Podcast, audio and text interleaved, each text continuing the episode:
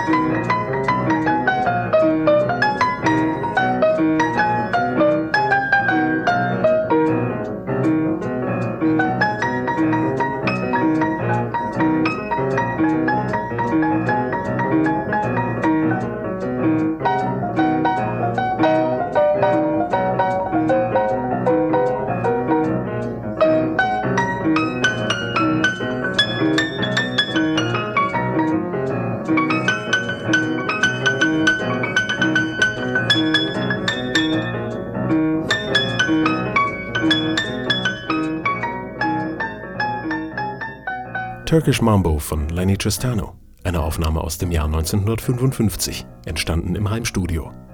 Ein frühes Beispiel für den kreativen Einsatz des Tonbands, mit dessen Hilfe Tristano Ostinati in verschiedenen Taktarten übereinander schichtet. Er beklagte sich damals, dass er nur wenige Sidemen finden könnte, die solchen Zählzeiten und Überlagerungen überhaupt folgen könnten. Auch wenn diese Soloaufnahmen aus der Not geboren sein sollten, sind sie doch heute noch beeindruckend in ihrer Dichte und Komplexität. Ein Jazzmusiker sollte die Studioarbeit Ende der 1960er Jahre noch viel weiterführen, als in den vorsichtigen Anfängen von Lenny Tristano zu ahnen gewesen wäre. Der Trompeter und Komponist Miles Davis. Gemeinsam mit seinem Produzenten Theo McCarrow hatte er schon das Album In a Silent Way von 1969 radikal anders gestaltet als im Jazz bis dahin üblich. Aus ausgedehnten Jam-Sessions und kurzen Motiven hatten sie die fertigen Versionen editiert, die auf der Platte zu hören sind. Heute, in Zeiten digitaler Musikproduktion, ist es völlig normal. In Zeiten des Tonbands jedoch bedeutete das minutiöse Kleinstarbeit mit Schere und Kleber. Auch der Nachfolger Bitches Brew ist Ergebnis dieser kunstvollen Montage. Eine der unbehauensten Studioplatten von Miles Davis aus dieser Zeit ist zweifellos On the Corner von 1972. Ein Album, das seine Entstehung im Studio nicht versteckt, sondern recht unpoliert offenbart. Die Lines von Sopransaxophon und Bassklarinette flackern durch das Stereofeld. Viele der später oben drüber gespielten Percussions sind deutlich lauter als das Playback, enden abrupt oder laufen ein bisschen aus dem Takt. Dieses Prinzip des Schichtens von Patterns wurde etwa 10 bis 15 Jahre später zu einem Grundbaustein von House und Techno. Miles Davis hat sich laut eigener Aussage auch von frühen Pionieren der elektronischen Musik inspirieren lassen, etwa von Karlheinz Stockhausen und seinen außerirdisch klingenden Tonbandstücken. Ihre Cut-Up-Methode wendeten Miles Davis und Theo McCarrow auch großzügig bei Live-Aufnahmen aus der Zeit an. Auf On the Corner ist sie in ihrer eigenartigen Ruppigkeit vielleicht am besten gelungen. Hier ist das Stück Black Satin.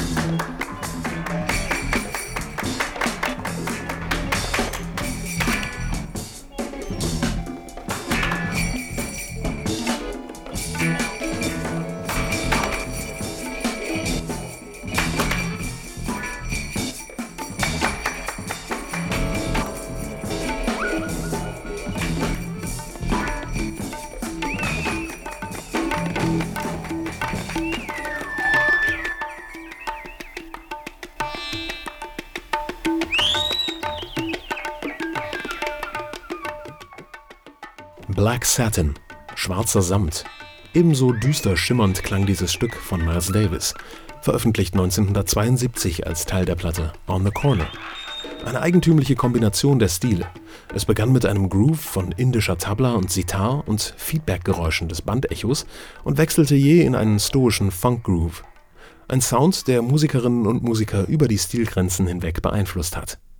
Deutlich hörbar ist der Einfluss des elektrischen Miles auch in der Musik der jungen Londoner Trompeterin, Keyboarderin und Produzentin Emma Jean Thackeray.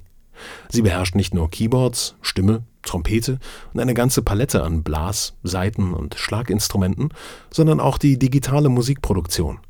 In ihrem kleinen Heimstudio im Süden Londons kann sie so komplett autark arbeiten eine Errungenschaft, die eng mit der Entwicklung der elektronischen Musik der letzten etwa 35 Jahre verbunden ist, vor allem mit der Produktentwicklung.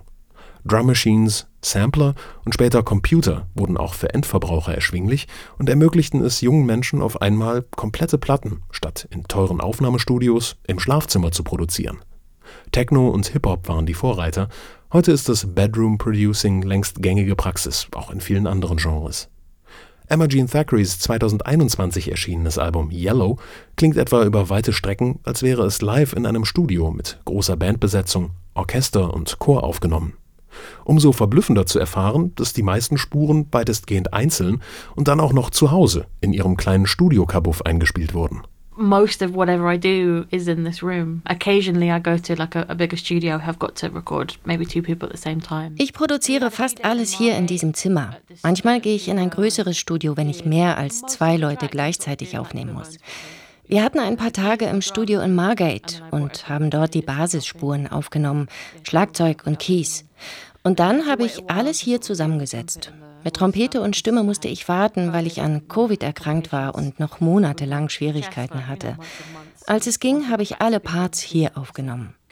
Es ist echt alles getrennt entstanden, die Streicher, Bläser und auch ein kleiner Chor. Ich passe das dann hier alles ein und trickse ein bisschen rum, damit es wie eine Live-Erfahrung wirkt. Und genau so klingt Emma Jean Thackeray's Musik. Erstaunlich live, düster, dicht und voller kleiner Verzierungen und kaum merklicher Details, dem Ear Candy, wie es in der elektronischen Musik heißt. Etwa das Stück Mercury, ein brodelnder Groove im Geiste des elektrischen Miles Davis der späten 60er und frühen 70er Jahre und auch der Arbeiten seines Mitstreiters Herbie Hancock aus dieser Zeit. Hier ist Emma Jean Thackeray mit Mercury.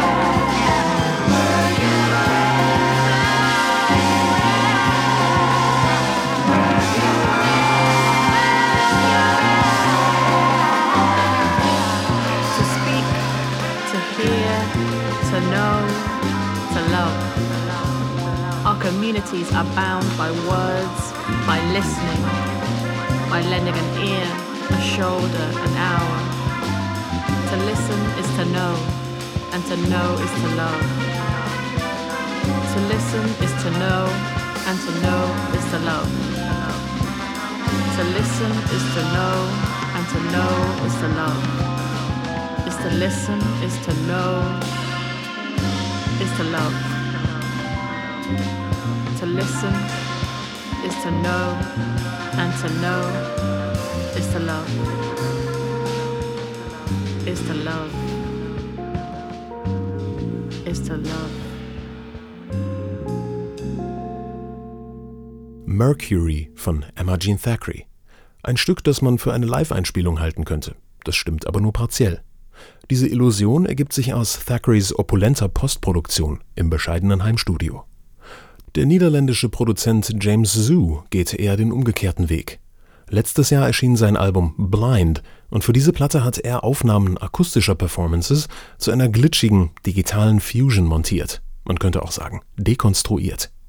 Die Performances, die die Grundlage der Stücke bilden, stammen von illustren Jazzmusikern wie den Saxophonisten Otis Sanskö und Evan Parker und dem Schlagzeuger Christian Lillinger. Er war schon zu Beginn dieser Sendung zu hören. Ihre Einspielungen erscheinen wie durch ein Kaleidoskop des digitalen Arrangements verfremdet.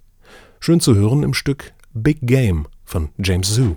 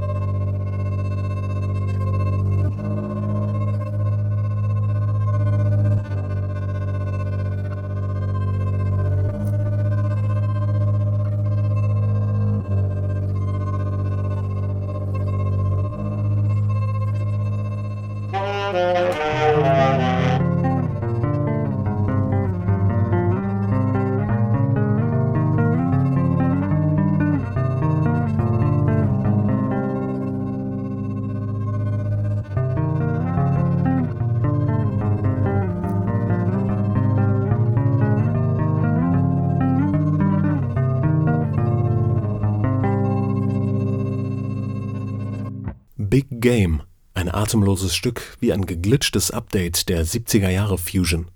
Ein Stück von James Zoo. Sein Album Blind ist hörbar am Computer entstanden, basierend auf live eingespielten Spuren und auch auf einer ganzen Menge Synthesizer. James Zoo alias Mitchell van Dinter arbeitet in seiner niederländischen Heimatstadt Den Bosch im Willem II Studio, eine Art Museum und Studio für elektronische Musik. A lot of the electronics are, are from the Willem II studios and there's no clavier, you know, so there's, there's only just viel der Elektronik auf der Platte stammt aus dem Willem II Studio. Die meisten Geräte haben keine Klaviatur, nur Knöpfe und Schalter, kein MIDI, gar nichts. Jedes Mal, wenn dir so ein neues Instrument begegnet, gibt es dir auch eine neue Arbeitsweise an die Hand. Die ersten Momente, das naive Herumspielen, daraus entstehen oft aus Versehen total avantgardistische Momente. Dieses Studio ist natürlich voll von solchen Geräten und das habe ich ausgenutzt. Ich bin sie alle nacheinander durchgegangen. So habe ich auch gelernt, wie die frühe elektronische Musik etwa von Stockhausen, Pierre Henry oder Pierre Schaeffer entstanden ist. Dass ich von zu Hause aus mit Sampling arbeite, hilft. Da geht es auch oft nicht so sehr darum, was für Akkorde oder Melodien gespielt werden, sondern was ästhetisch reinpasst. Und in der Musik ist das Resultat wichtig. Wenn ich ein Stück höre, das ich richtig gut finde, denke ich nicht an den Komponisten, Komponisten, an die Musiker. Es ist fast eher so, als höre die Musik mir, dem Hörer zu, als wäre sie meiner Präsenz gewahr. Danach suche ich. Das hat nichts damit zu tun, ob die Musik opulent ist, schöne Harmonien hat oder so.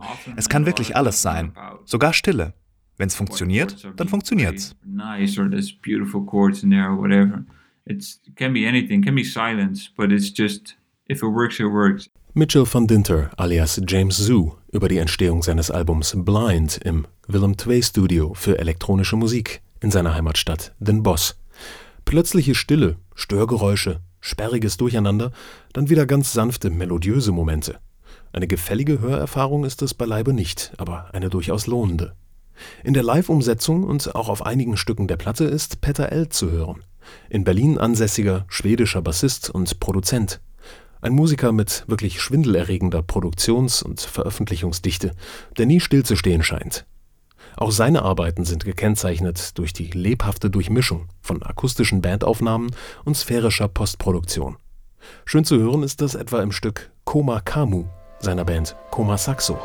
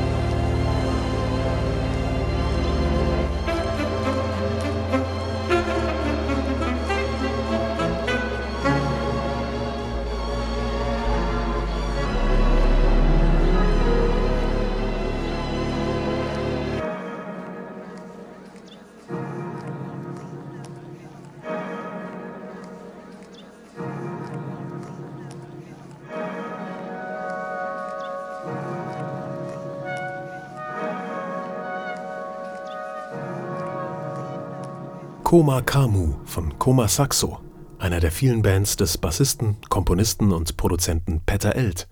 Seine Kompositionen haben ihren Ausgangspunkt in der digitalen Produktion. Hier dringt seine Hip-Hop-Sozialisation durch. Peter Elt benutzt die MPC, kurz für MIDI Production Center, einen Sampler, der in Hip-Hop und elektronischer Musik seit der zweiten Hälfte der 1980er Jahre eingesetzt wird. Von einer Audioquelle, etwa einer Schallplatte, speichert das Gerät einen Ausschnitt, ein Sample, das man zurechtschneiden, pitchen und rhythmisch arrangieren kann. Peter Elt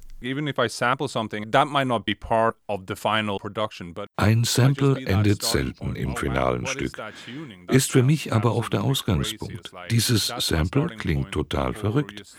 Vielleicht lasse ich das dann die Saxophone adaptieren zum Beispiel Stimmungen, die ich auf schwedischen Folkloreplatten finde. Das Samplen macht einfach total Spaß. Vor allem, wenn du für eine Band komponierst, die oft dann gar nicht weiß, dass das, was sie da spielen, eigentlich auf einem Sample beruht. Das Ergebnis sind Produktionen, in denen Samples und unbelassene akustische Performances unentwirrbar nah beieinander sind eine verblüffende Texturendichte. Die akustischen Instrumente scheinen sich fortlaufend von ihren Trägern zu lösen oder der Sound stehen zu bleiben.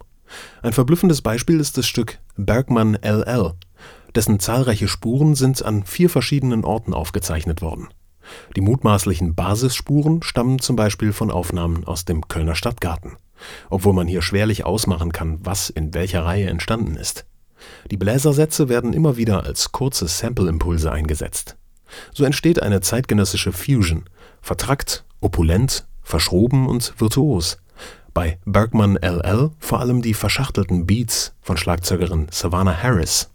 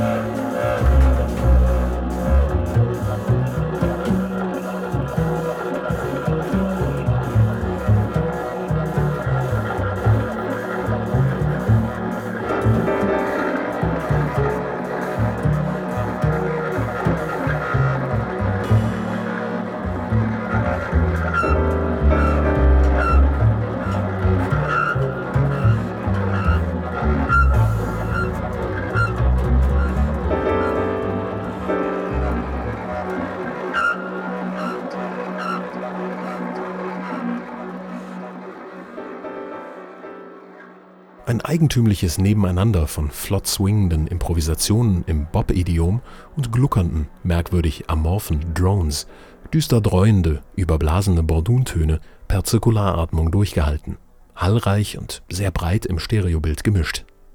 Diese Drones scheinen die Gruppenparts mitunter klanglich regelrecht zu verschlucken.